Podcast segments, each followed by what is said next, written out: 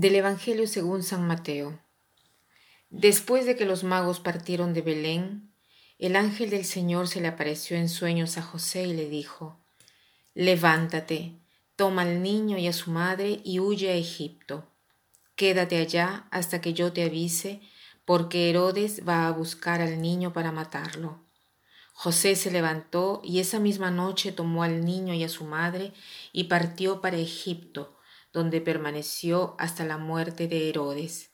Así se cumplió lo que dijo el Señor por medio del profeta, de Egipto llamé a mi hijo.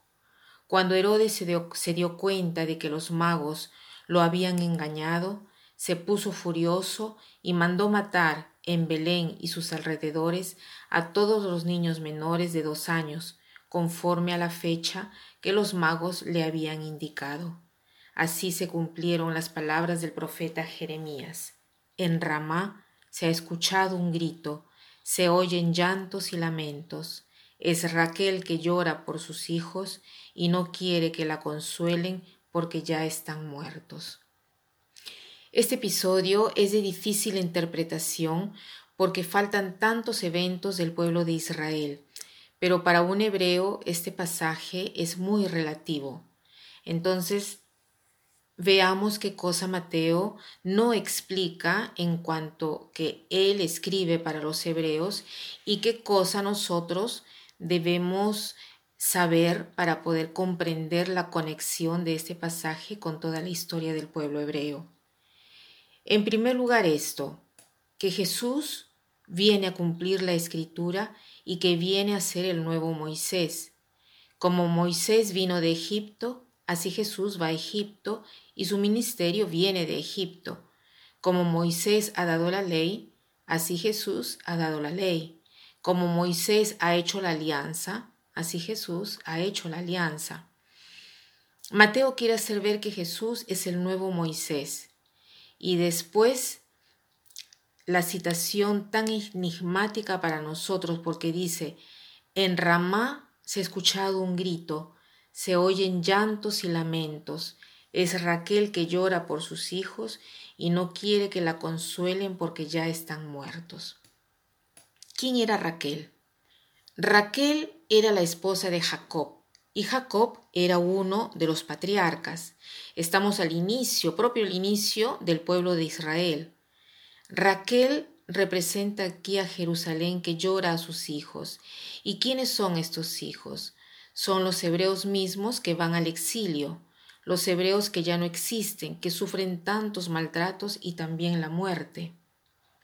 Pero esta profecía del profeta Jeremías, si uno la lee toda, termina en un sentido, con un sentido positivo. O sea, esto nos da a entender que incluso cuando nosotros vivimos algo de negativo, debemos siempre esperar porque lo positivo llegará. Es más, será fruto de esta negatividad. O sea, esta negatividad será un instrumento para traernos una positividad mejor.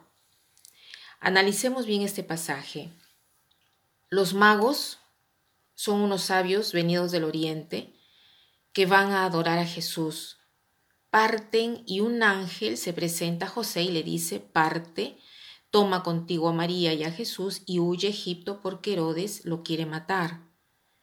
José hace así y piensa en qué cosa horrible. Apenas nace este niño, ya nació en una situación difícil y ya deben inmediatamente irse. Se van a Egipto y no saben ni siquiera por cuánto tiempo. Después, advertido José de un ángel, le dice que Herodes había muerto el nuevo tetrarca, el tetrarca, el que gobernaba la parte de Palestina donde había nacido Jesús, no siendo más celoso de Jesús, entonces José puede regresar a Belén y regresa a Nazaret, eh, la Galilea. Después veremos por qué. Herodes ha muerto, pero antes de morir, ¿qué cosa hace? Hace matar los niños de dos años para abajo, porque según los reyes magos, esa tenía que ser la edad de Jesús, y para estar seguro de matar el que le habría robado el trono, porque según él Jesús quería el trono, entonces hace matar a todos estos niños.